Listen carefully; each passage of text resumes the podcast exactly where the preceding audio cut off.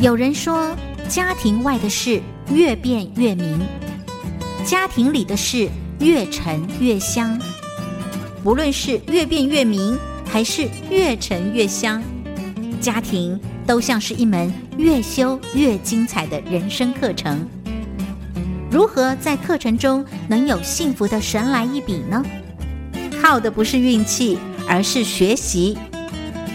欢迎收听由刘荣香主持的《生活加一笔》，让关心家庭的你天天都能幸福加一笔。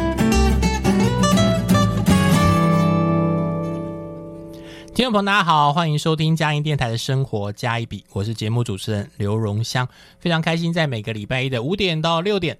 在空中跟你一起来聊生活中大大小小的事情，我们都尝试从家庭的视角来谈生活中的事情。我就巴不得听我们节目的听众朋友，你听生活加一笔，幸福天天都可以加一笔。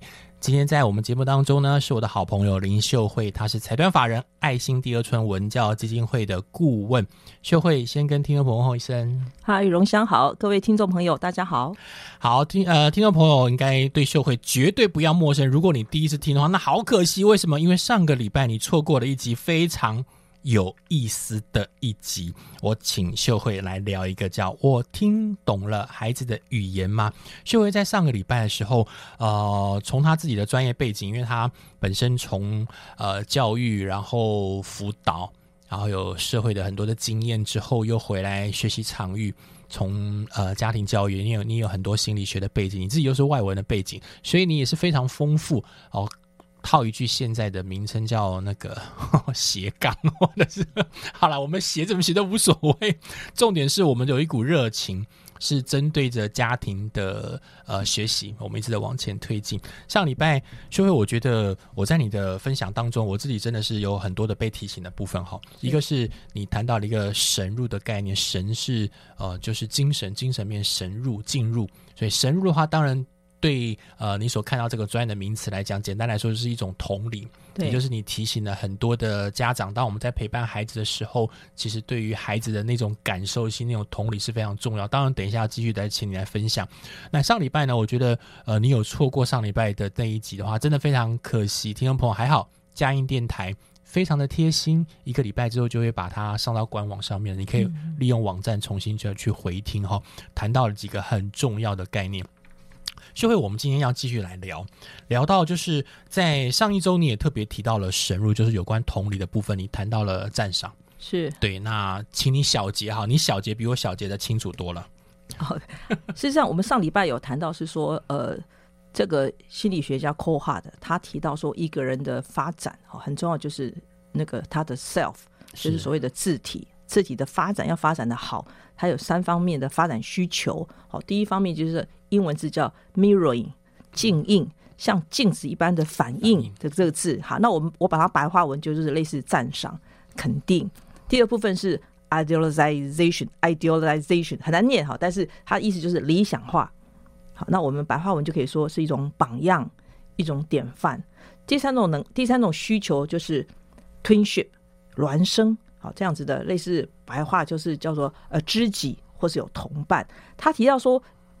一个个体的 self 这个字体要长得好，他有这三方面的需求，都需要父母神入的反应，让他可以长得起来啊。父母要做到的神入反应，我们上次提到说，呃，父母比较常常反映的是孩童的行为，好，甚至可能多一些到孩童的想法，但是很重要提醒是要回应孩童的情绪情感。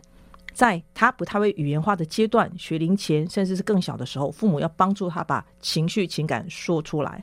在他慢慢长大会表达以后，父母要让他有机会说出来，甚至于接纳，而不是去批判他的感受。说你怎么可以觉得生气？你为什么可以觉得丢脸？你不要紧张。好，所以父母要做的是要接纳孩子有这样的情绪跟表达。好，那是很重要的两块。上有情绪基本上其实是正常的。是我们常常都要孩子从小就练习压抑情绪，呃，比较容易去忽略就是情绪的一些来源啦，哦，他的感受。所以我觉得秀慧在这方面的提醒是挺重要的，因为对于孩子来讲，呃，尤其是你也举个例子，就是如果是在大庭广众下，孩子突然爆哭，哇，天哪，真是丢脸的事。所以在现场，当然我觉得每个家长有不同处理的方式，但是重点是不论如何，我觉得孩子的情绪出现之后，一个是先来思考这个孩子处在什么样年龄层。好，他如果已经习惯到了一定年纪，他还是用这种模式出，那可能就是别的问题了。但我们谈的是，当孩子还在幼年的时候，他一路跟着我们成长，他有好多说不出口或不会表达的一些内在的部分，他的感受，他只能用情绪抛出来。所以。如何去接住这个情绪？接了之后，设法读懂孩子。我觉得在上个礼拜，修慧也提了一个很棒的概念，就是所有的家长，当我们要去读懂孩子的时候，要先读懂自己。是，所以如何让自己能够正确的用适当的方式被对待，我想是个好的。一个是秀慧所提到的，可能赞赏是一种形式，然后也提到了可以去呃怎么去理想化。然后我们可以变得更好，我们也我们鼓励孩子有一个榜样，我们也会回想我们自己有一个榜样，是对一样的。那所以在这两者之间的话，我想呃，除了除了这方面来讲，秀也提到了在那个研究当中还有第三个部分，是不是？是是呃，提第三个部分之前，我想针对前面的，我们可以再多说一点，是说呃，我们特别想鼓励也呃勉励各位家长说，我们可以一起来学，是我们。每一天都有一个机会，我们过往没有做到的没有关系，我们每一天都可以学习来觉察。今天孩子出门了，今天你突然接到老师打了一个电话了，或是老师在给你赖留言说你的孩子表现怎么不好了。首先，你就可以先练习觉察自己的情绪跟感受。我是一个紧张的父母吗？还是我容我是一个容易生气？那在我生气的背后是什么？是觉得丢脸吗？还是我真的担心孩子出事？是害怕？是恐惧？所以其实情绪是一个。很很很很简单，但是也蛮深厚的一门学问。我们怎么去理解自己的情绪？我觉得这是很重要的，是我们每天都可以练习的。我相信大家可以呃，相对找到一些资讯来帮助自己，嗯，了解、接纳自己的情绪，深呼吸，告诉自己停一下，好，而不是听到反应的时候就直接去处理孩子的问题，或是去回应老师。好，所以我们这样就可以。一步一步做得更好，所以我哦，我刚刚听，因为你既然这样提到，我也帮听众朋友稍微再追问一下。你刚刚有提到概念嘛？就是举个实际的实例，也是很多的家长，呃，其实很 很怕收到的讯息，因为就是在不正常的时间突然被通知了，当然是另外一回事。是，重点是可能在下课后，然后家长们就会收到这样的讯息，或者什么学习单啊、情史本啊，就谈到了。那当家长真的遇到这样状况的时候，你会有怎么样实际的建议？一个是你刚刚所想的，先不是马上情绪对决。你先能够静得下来，能够一步一步的去做处理。我想现在很多家长可能开始耳朵竖起来，在听你的一些建议了。是，呃，我刚刚有提，第一个是说事件是什么，孩子在事件当中的行为是什么，发生了什么事，先厘清这个事件。对对对，那厘清事件之前有一个很重要，我我刚刚有特别提醒，也包含我提醒我自己，我们要先。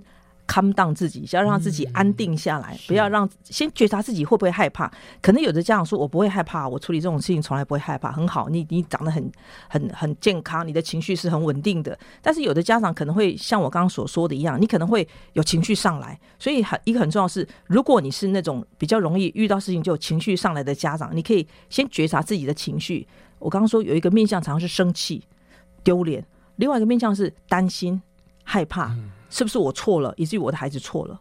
好，那前面那个部分是孩子怎么搞的，让我这么丢脸？所以先觉察自己的情绪，设法让自己的情绪停消一点点，再来了解孩子发生事情的真相。这样子你才比较客观的去听老师说。好，神入有一个很重要的概念，就是帮助我们不要带着刻板印象。啊，这个意思就是说，这个老师又来了，他每次喜欢找我儿子的麻烦，是他就是看我不顺眼，我们会去归咎。对，这就是刻板印象跟归咎。那神入的能力告诉我们，就是说我可以今天就此刻这个事件，我去了解老师你在说什么，我的孩子发生什么事，所以我可以比较没有情绪，比较平静的去接纳这个事情的真相，厘清，然后再去想想怎么处理。这是一个很重要的部分。通常我们的情绪处理过后，当我们可以更平静的、更清明的去看事件的时候，会好很多。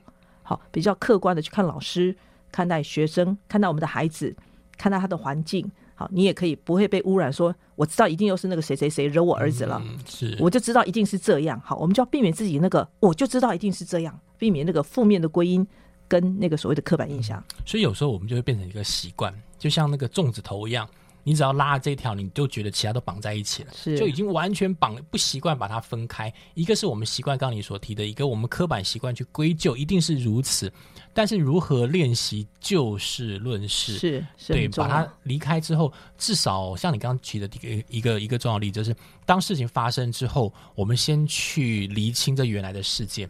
这个事件本身的厘清的时候，我们一定要先有个东西，我们能够稍微的稳住我们自己，能够控制，这也是自我觉察另外重要，对很重要。很多家长根本忍不住，是。所以当你是习惯这样的时候，你的孩子一定会慢慢的被感染到这样的部分。是，如果我们希望孩子不要这个样子，那我们就要先练习，能够做到。我觉得每天练就很重要，不是偶发，它能够慢慢变成个常态，它会修正我们的一些习惯。对对，对，还有一个很常见的场景是说，假设你被邀请到学校去了，你看到孩子在你面前的时候，你会怎么反应？嗯，这是我们很大的挑战。你觉得孩子让你丢脸吗？还是你觉得孩子受伤了，你很担心，你要为孩子出头吗？好，所以你可能要先确定自己的状态，这个是很重要的。有很多时候父母就会很想进现场，就去了解事实，去做裁判官，类似这个概念，想去厘清真相。可是比较重要是要站好自己的位置，站稳自己的角度，跟孩子在那个事件当中，有你，有孩子，有环境。这个环境包含了学校，包含了老师，包含了他的同学，包含了规范。然后，那你才能去厘清说，在我跟我的孩子跟他所处的这个学校的环境、规范、老师、同学中间发生了什么事。他他有点复杂，但是就是我我建议家长就是我们要先把自己稳下来。好，如果你觉得你很担心，你可能去找一个好朋友，甚至跟你的你的配偶或者跟你的同伴说怎么办？发生这个事情了，我现在很慌张，我很紧张，我很生气。好，先花两三分钟或是五分十分钟处理你自己这个紧张、嗯这个生气。谈的差不多了，情绪稳了，然后你再去处理那个事件，会好很多。我相信我们都有这样的智慧来处理这样的问题。也许这是很多家长还不习惯的一件事，但不习惯不表示我们不可以慢慢去习惯，是那就是开始。对有了开始之后，怎么让我们的孩子？其实常常很多家长也是会有这样的分享。那也许有的时候我就会，嗯，先让家长去思考一件事情，就是呃，毕竟我们对于已经上了学上在上学的孩子来讲，很多时候孩子在学校发生的事情是我们不知道的。是你对学校的老师信不信任？扣除掉真的有其他让你觉得很忧心的老师以外，那我觉得一个老师在学校里面，他要经营的是全班。你的孩子如果是抽出来单独去面面对的时候，你的孩子终究要回到那个群体里面。我觉得那个孩子跟家长，呃，就是像你说的，学校端、老师还有家长面对这件事，还有孩子这三方面，我觉得在学校里面对老师的信任度要慢慢的足够。我们才可以处理到下一件事情，就是你刚刚所提到的，一个是问身边有经验的一些家长，他们怎么去提醒我一些忽略掉的事，让我的情绪可以控制以外，要听老师端去说明一些事情，那又会会造成你刚刚所提到的，我们常常看到孩子受了委屈以后，孩子叭叭叭，孩子说话，家长不是不清楚，总是避重就轻的。然后当头上这个讯息出现之后，就连接了我们原来的经验，开始回去兴师问罪。这个时候老师就很难处理事情了。如果家长又介入过深，我觉得是造成一些辛苦的面相。所以，所以这个神入这个同理的很重要的，我们刚刚有提到它一个，就是说你要此时此刻的去去了解，好，而不是是带着过往的负面的印象、刻板印象，或是那个错误的归因去看那个世界，那个会让你对于事情的理解就有点偏颇哈。那像我最近我要提另外一个概念，就是说我最近看到一个新闻，他提到说。呃，一个一个家长为他的孩子办了一个庆生会，结果没有一个同学参加。嗯，好，这也是孩子们很常遇到的场景。那做父母的你这时候怎么办呢？哦，这跟刚才说被老师通知去学校有点类似，可能你的关注点都必须是你跟你的孩子。当然，环境很重要，环境现在变化很大，它会影响我们跟孩子的互动，影响我们对孩子的理解。可是比较重要还是回到孩子的身上来。好，我我在说这个庆生会都没有人出席，嗯各位家长，你可能会有什么反应？你第一个可能会想法说怎么搞的？你可能会抱怨，你可能你会怪你的孩子吗？嗯，平常没有人缘，不讨同学喜欢吗？好，所以你从你的反应，你可以觉察自己是哪一种类型的父母？有没有一种父母是说，哇，我的孩子一定好失望、好伤心哦，他他邀朋友，朋友都没有来，我跟他一起哭泣吗？这个时候我们怎么做？这是我最近在想的问题。看到这个新闻，即使孩子遭遇了一个很挫折的经验，就像很很多失败的 case，他怎么熬过那个生命中很大的挫败感、那个懊恼感、那个说假如怎样就好了，如果可以怎样就好了那种经验？好，这是一个很好的练习。你帮孩子办了一个亲生会，都没有同学参加，就让这个经验成为失败经验吗？不是的，我们做父母，我们可能做一可以再做一点事，因为孩子生命中最重要的他人就是我们，就是我们，别人都可以置这个孩子于不顾，或者说三不五时才顾，但是作为父母的我们，可能是最有。机会也最有那样子的意愿，愿意去陪伴这个孩子。所以，你有想过你会对孩子做什么吗？龙香，听众朋友，我们先听一段音乐，回头来的时候，你们跟我一起来想想看，你会有什么样的反应？音乐回来之后呢，我想对于秀慧来讲，她也会有一些啊不同的提醒。待会回来。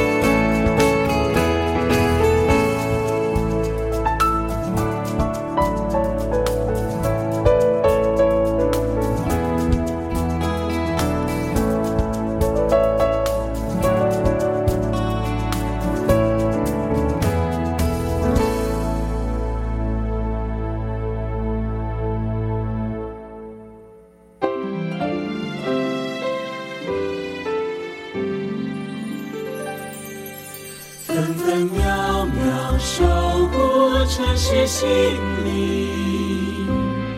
佳音广播电台 FM 九零点九。听众们，大家好，欢迎回到生活加一笔。今天在节目当中呢，是我的好朋友林秀慧，她是财团法人爱心第二春文教基金会的顾问。我们在这一集呢，谈的是同伴一种亲子的提醒。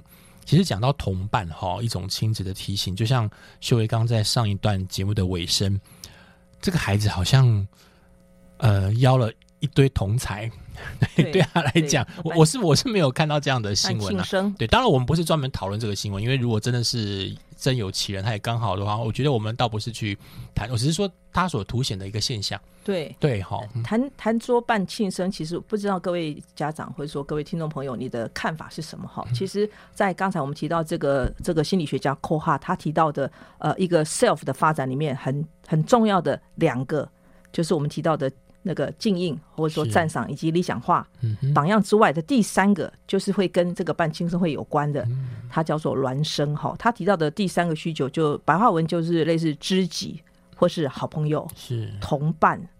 那我们在生活中，如果让孩子有机会可以办庆生会，就是可以满足孩子这方面的需要。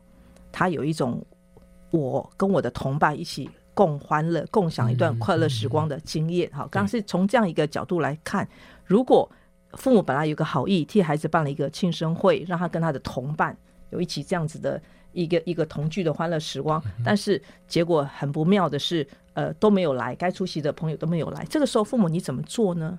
嗯，你也可以成为孩子的同伴。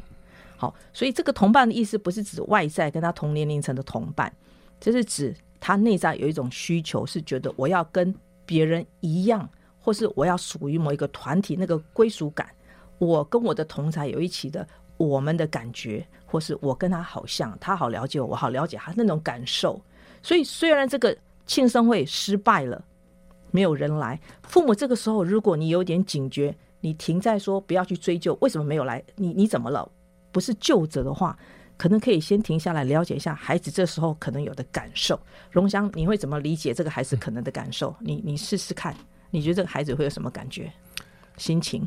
哦我觉得这个过于复杂，无法理解这个孩子的感受。如果就当下当下来讲的话，其实一般我们会直觉的反应啊，因为极其失望。我讲对孩子来讲，应该嗯，可能他也参加过别的同学的庆生会，对，然后大家都带着礼物来，然后来拨开礼物之后呢，哇，好开心！就是在所有的庆生当中，他是主角，对，孩子喜欢当那个主角，是他也等这一天等了一年吧。是，所以当你能够同理孩子有一种失望感受的时候，你这个父母做的就差不多到位了。好，所以停留在陪伴他那个失望的感受一段时间，你就会发现孩子可能就接着掉眼泪了，或者嘟小嘴了，或者开始跟你说很多气话了。哦，他可以表达他的情绪，然后等他情绪稍微舒缓之后，你还是在陪伴他哦。接着你们可以怎么做呢？是你决定还是孩子决定？这又是另外一个是小窍门了。你跟孩子说：“哎，你不要哭，你不要伤心，我们来庆祝吧，我们俩自己来 party 吗？”这是孩子要的吗？孩子如果一生气就回到房间里面，门一锁，对对，所以比较好的方法仍然是停下来，问问孩子，等他陪他，陪伴是一个很重要的。我们刚刚讲同伴的经验，好，我们今天提到的第三个讲同伴，其实有一个很重要的就是陪伴。即使在孩子失败的经验，在孩子失望的经验，做父母的我们都可以陪伴他，陪伴他一起度过这段失望、挫折的经验，然后再来看看孩子打算怎么做，他有什么想法，他下次如何避免这样子的经验重复的发生，让他一直有这种失望的经验。好，所以这是一个陪伴的过程，本身就是他提到的第三个概念，嗯，twinship 很重要的内涵。其实我们发现到说，你刚刚举的那个例子哈，家长会很常做一件事情，应该是习惯啦。就一个他一定会难过嘛，绝对会难过的。是所以难过呢，我们就会先帮孩子找了很多借口。是我跟你讲，一定是什么什么样，你不要担心，不是因为你的关系，说理啦 说理，讲了一堆理，嗯然后发觉到孩子的情绪，不管怎么样调整，接下来就讲，接下来就开始检讨会。庆生会马上变成对检讨会。我告诉你后，以后你应该要怎么做。我之前跟你讲，你就不听吧。我就说你要跟你同学约好，谁可以来，谁不可以来。然后你说你一直说理对你非说你 OK，他一定会来。你看嘛，我跟你讲，你就不相信。所以庆生会就变成另一种检讨会了。对，那对孩子来讲，像你刚刚所提到的，好像那一个对他希望要有的同才不见了，对连我身边最关怀我的主要照顾者宝宝妈妈，好像也都不了解我在想什么。对对，所以那个生日对他来讲，应该当然是会记得很清楚啊，只是记得很清楚，后续呢，好有没有对他有一个新的提醒，那就比较重要了。是是，所以还是一个这个这个原则，就是说对孩子的情绪先接住，这是一个很重要的原则哈。有一本绘本，他也提到一个很简单可爱的故事，就是一个小孩一早起来就很想对他的父母说一句。我好爱你之类的话，但是他一直没有机会讲，他就说好吧，那我去学校讲好了。学校老师也很忙，呃，学校的活动很多，他也没机会跟老师说，老师我好爱你。他又看到他的同学，他想说，那我跟我的好朋友讲好了，同学们都在打球，也没人理他，他也没机会讲我好爱你。哎，我们就想了，那对这个小小孩，你说不出来我好爱你，没机会说，有什么好嘟嘴的呢？有什么好生气的呢？这个孩子就是很挫折，他只是觉得我没有机会说我好爱你，一直到了晚上回家吃饭的时候不开心。这时候父母的角色就很重要了，父母会不会注意到孩子的不开心？好，他的妈妈注意到了，就问这个孩子说：“为什么不开心？今天学校发生什么事了吗？”这样，他就说他不想讲，好闷着嘴，很不开心。后来妈妈再关心他说：“你怎么了呢？”他就说了，他就说他想说“我好爱你”，这都没有机会讲。这样，哇，妈妈给他的一个是正向的回应，妈妈没有嘲笑他，妈妈没有一笑置之，没有跟他说这个没什么，没有忽略，没有轻看。聊哎、为这个小事难过一天。对，妈妈是接住这个孩子的情绪，跟他说：“我也好爱你。我听到你说你爱妈妈，妈妈也好爱你。”是所以这个孩子就很满足的上床睡觉了。所以这是一个简单的绘本故事，但是他也在讲说，其实父母的回应可以做到一个很很简单的动作，就是接住孩子的情绪，理解他，与他的情绪同在。嗯嘿，所以这个同在的概念，我们再推到说刚刚讲到的第三个那个 twinship 那个知己呢，就会就会像说很多的父母会陪孩子画画，跟孩子一起听音乐，好像甚至跟孩子一起所谓的运动，跟孩子一起的呃类似去露营，好这些时光都是父母在满足孩子这个所谓的归属感、这个同在感一个很重要的发展需求，这是父母可以做到，而父母很平常也都做得很好。嗯，我我帮听众朋友追问一个哈，因为我想在上一集你也曾经聊到一个状况，当然就是呃，对一个妈妈来讲说，哎、你有时候要关心一下小孩。小孩最近刚好考试遇到挫折了，那你就说那个爸爸就出来说啊，你做的很好。好了，我们画就类似类似这样情境，其实是在家里面常常会遇到的。孩子在他有时候不是不努力，他真的就是遇到挫折了，他很难过的心情进来了，尤其那个出现之后，可能家长就压力很大，然后火冒三丈一堆的。遇到这样状况的时候，家长会怎么样当知己会比较好？是呃，譬如说青少青少年阶段的孩子，他想去看一场演唱会，票没有买到，他的同学约去打球，结果放他鸽子。是好，他他他有一个同才的需要的时候，结果没有办法如愿，甚至于他想说他要去参加什么一个一个活动，嗯然后有一些困难原因，他没有办法成型。你怎么做他的同伴呢？我们就可以设身处地去想说，如果这时候是他的好朋友在他旁边，好朋友会做什么？如果不是我们，是他的好朋友，跟他同年纪的好朋友，譬如说他是一个呃五年级的学生，他是一个九年级的学生，都不一样。好，你就模你就模拟就好了。这个也是同理能力、神入能力的一种展现。你能够换位思考，你可以感同身受。如果是他的朋友会怎样？同朋友一定会陪伴他，陪伴他。有时候孩子哭泣，不用说什么，就是坐在他旁边，给他纸巾，甚至没给他纸巾，就坐在他旁边，孩子就会觉得这个人与我同在。这个就是陪伴感最极致的表现，也是最容易做的。与他同在，不是心不在焉哦，不是你做别的事哦。有的时候父母会觉得我与孩子同在啦，我陪他啦，没有，父母是在做自己的事情，孩子很清楚。他觉得说，我妈在我旁边根本不是，我妈都在玩她的手机；我妈在我家根本不是，我妈整天在家都在讲电话。孩子们会很知道说，你的陪伴是不是有品质的？嗯，你的陪伴是针对他而陪吗？还是说你只是形式人在心不在？这对我们父母都是提醒啦，都是考验，因为我们的确没有那么认真的陪孩子，所以我们在做亲子教育的时候，也常常会跟父母鼓励说，可能一周里面你很忙，但是你可不可以试着播出三十分钟给单独一个孩子，给某一个孩子三十分钟很专注的陪伴他，陪伴他做他想做的事情，甚至于什么事情都不做的那种状态，这就是陪伴。好，一个很重要的精神之所在。有时候就是那个 we feeling，那个我们是一起的那种感受，是是是这样出来的。就是说，他很傻，他觉得说妈妈也可以容许我的傻，或者说他觉得他自己很失败、很狼狈，然后父母也可以接受他的狼狈，接受他的失败，甚至于接受他的笨拙，接受他的什么东西的失败，这都是很重要的陪伴的概念。这样，是，我想在面对呃，尤其是青少年啦，孩子如果还小的时候，我们在陪伴的过程当中都不是太大的问题，因为因为陪他，他孩子其实还是再有再好的同学，他都还是会黏在我们主要照顾者身上。刚刚秀慧提的确实是一件很很不容易的一个例子，因为孩子在接近青少年阶段的时候，对他来说，其实他跟爸妈之间相处在一起的状况有点不太像。举个例子好了。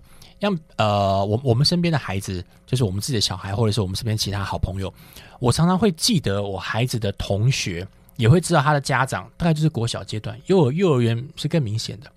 但随着到了国中之后，其实就不知道了。对他哪个好同学，除非他讲带回家，但比例也不高，所以你就慢慢不记得他，因为你不会送到学校去，你也不会进去跟他们老师多说几句。通常多说几句，小孩就开始发了，是不是我发生什么事了？家长也尽量避掉这样的事。所以要了解他的同才不是件容易的事，可是不是容易的事，不表示我们不要了解。对因为你了解处在这个青少年阶段的孩子，你要跟他成为知己，两个选择，一个是从小建立，一个是你缺掉从小建立的时候，那你也不要放弃在青少年。我觉得很多青少年家长不是不知道小孩的兴趣在哪边。我们先从他喜欢的兴趣陪他一起做的时候，我觉得你会多谈一些孩子想说，而不是父母一直想挖的那些对话。对，你我觉得这个落差就很大了。荣祥，你刚刚提到一个重点，就是说，呃，孩子进入国中、青少年阶段、高中阶段，不是你去了解他的孩子，他的同伴是谁，你可能没办法知道，可能也不需要知道那么多，而是你怎么成为他的同伴。是，好，所以你在孩子有兴趣的事上，你知道你的孩子。你的孩子可以跟你聊他喜欢打的电动吗？对，你的孩子可以跟你聊他喜欢看 Netflix 的电影吗？嗯好，你的孩子可以告诉你说那个韩剧在现在在流行什么吗？如果你是一个允许甚至是可以跟他这样对谈的父母，你就已经在做这样子一种同伴的嗯一个、一个角色跟功能了。孩子就是有这样一个需求，他想成为世界的一份子，他想成为跟他同才很像的人。所以有时候他为什么需要就是坐在一个很嘈杂的音乐会当中，他可能自己一个人去，他也开心。嗯，对，很奇怪，没有同伴呢、孩子愿意，为什么？因为他就觉得我是这些团体的一份子，我跟他们是在同一挂的、同一伙的，所以有时候父母很难理解孩子为什么这样做。你没有人去，你还是要去，花那么多钱你也愿意，你把你所有的零用钱都花在这一次上，你也要。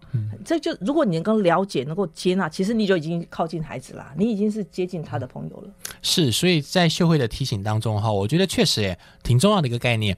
就我们还是会用我们过往的经验，你看你一个人跑去演唱会，你一定没有朋友，你一定很孤单，你是不是被霸凌了？你是不是在学校被隔离了？是不是说是我要？但你越讲，小孩就越气。就我没有，我跟你讲没有，我讲了很多次，就是没有。可是我们父母的关心当然不会因为这样而停止啦。我觉得是关心是一回事，那接下来是刚刚修慧所提到的，小孩有的时候做了不同的选择。这个选择，一个是从他的兴趣下手，我们是不是真的花一点时间从他的兴趣一起去对话？我觉得是蛮重要。我有几个好朋友，他们其实那妈妈做的一些，呃，我我我自己后来听起来是蛮感动的。他的小孩其实很喜欢直棒，非常非常爱吃。我们家儿子也喜欢吃棒，但是他的小孩爱到另外一个程度，他妈妈是不喜欢运动的。嗯，他为了小孩去跟小孩聊天，从美国的棒球到日本到台湾如数家珍。嗯，那个妈妈其实对运动兴趣不高，但是她为了跟小孩变成好朋友，是她几乎都背起来了。是她说：“我就是他上学我就看嘛，我就算不太喜欢我也跟着看，然后听他喜欢哪一队，我就去认识那一队的谁。嗯是网络上查查资料，小孩一聊就哎、你是我的知己的感觉就出现了。听众朋友，我们先听一段音乐，回头来呢，我想再请教一下秀慧，因为在她实际的经验当中，我想做家长的，我们跟孩子除了父母之间的关，就亲子的关系以外，那个友伴。也有可能在知己的过程当中去触碰到，但是重点还是能够听懂孩子的语言，同时成为他的好朋友。待会回来。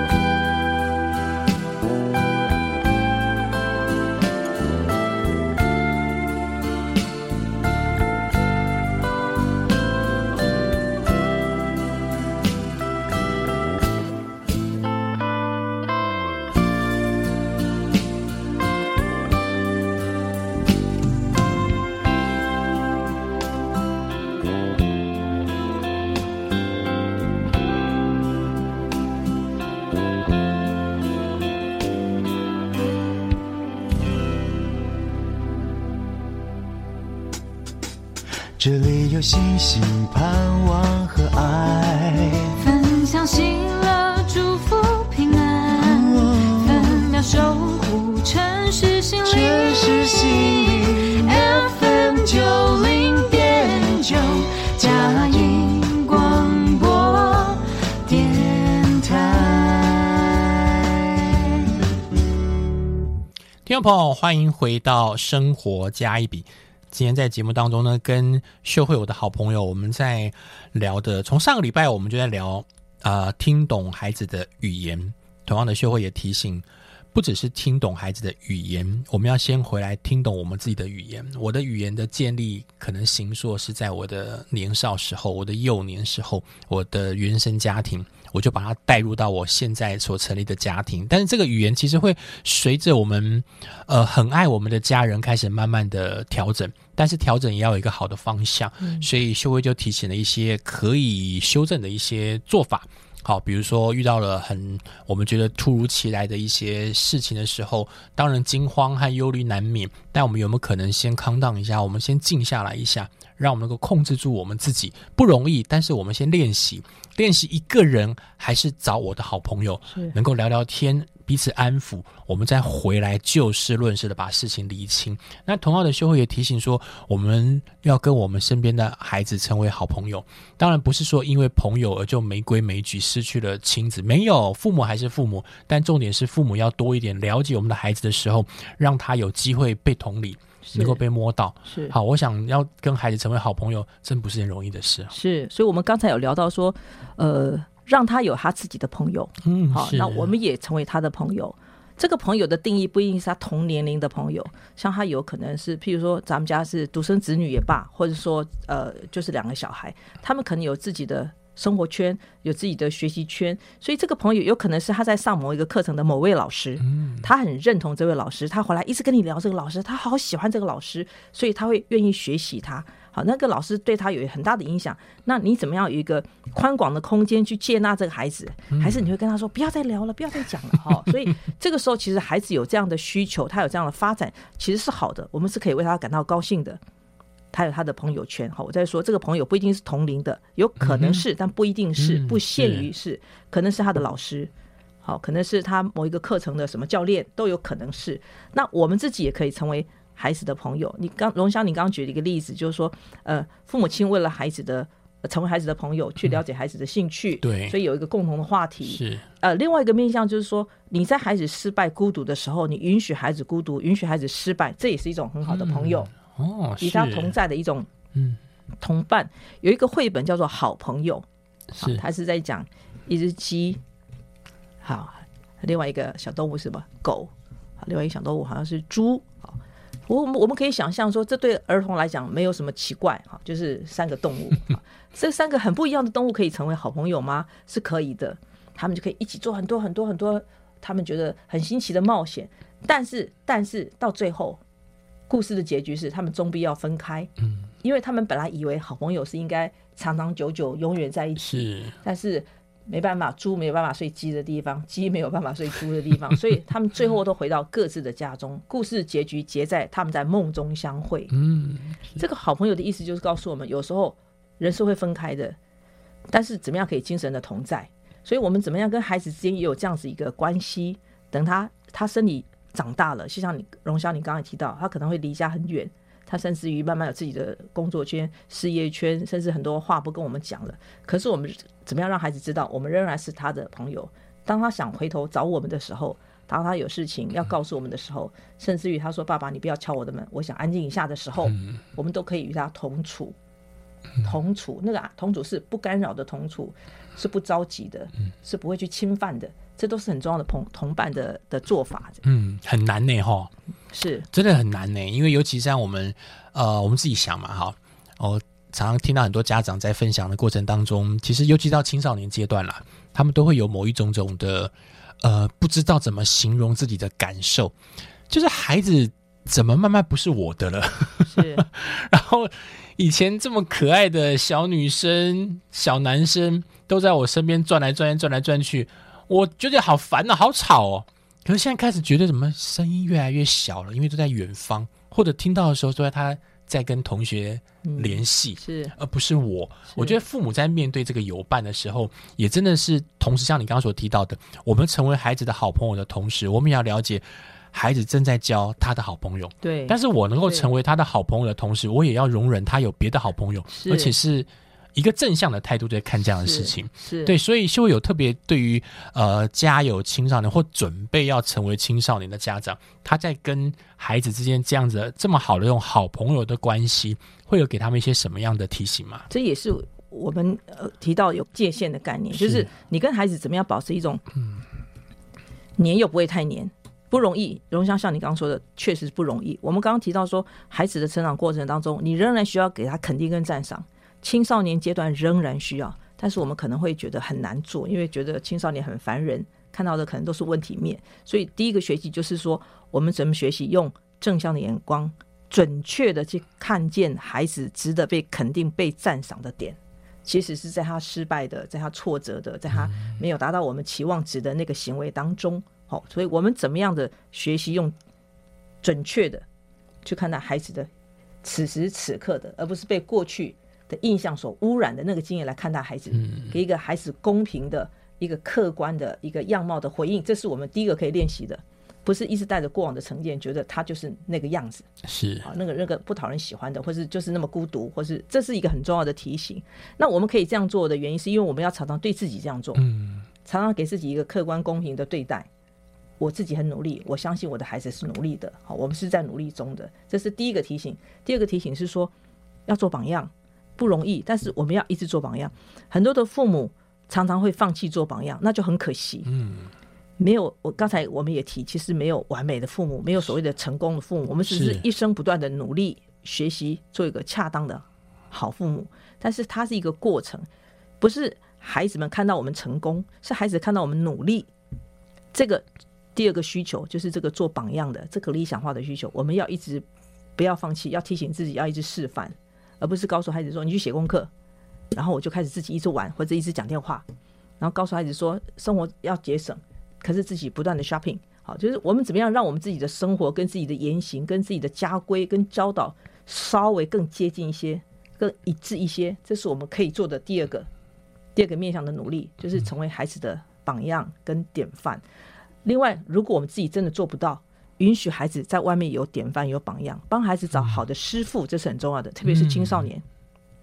如果他在他的某一个专业领域或是兴趣，他想去学什么东西，如果他可以找到一个好的师傅，我们也要替他高兴，因为这是一个另外一种典范跟榜样的学习。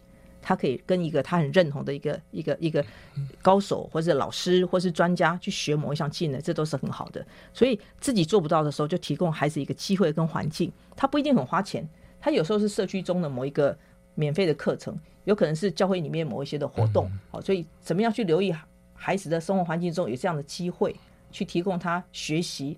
找到榜样，这是一个很重要的一个一个资源，这是我们可以用的。好，那第三个，我们刚刚讲到说做朋友也是一样，就是如果我们的孩子人数少，特别要允许他们有朋友。是好，所以怎么样让他安全的去跟他谈好的相关的规范规定，然后他可以很自由放手，真的不容易。可是青少年父母真的要学习，就是放心跟放手。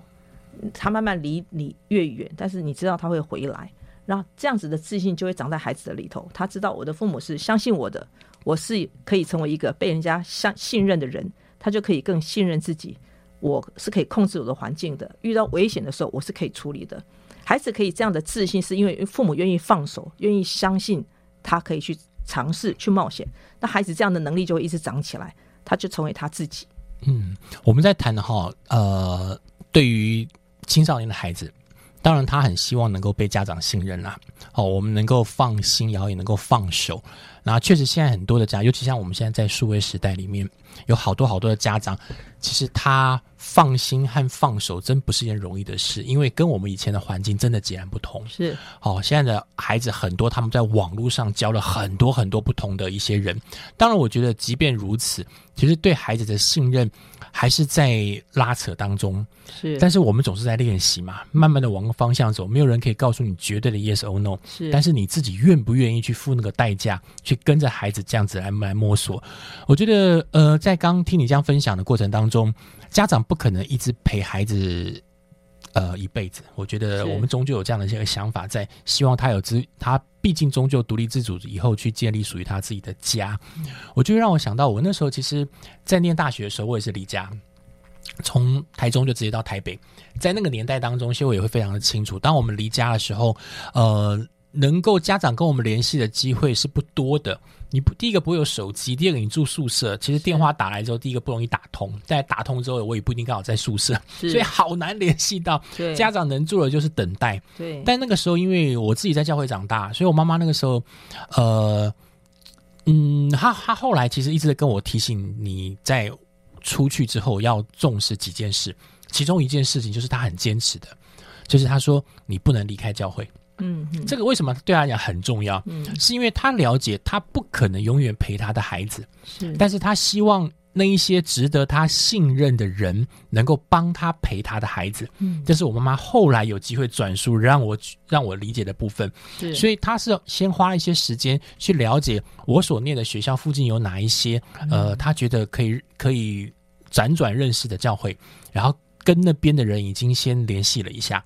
希望我的小孩能够到那边去。你母亲很有智慧，对，他就让那些人来帮他陪。是我觉得我我我心里后来发觉到是感动的，我也会提醒我自己，我也不太可能一直在陪我的小孩，嗯但是我相信会有人帮我一起爱这个孩子。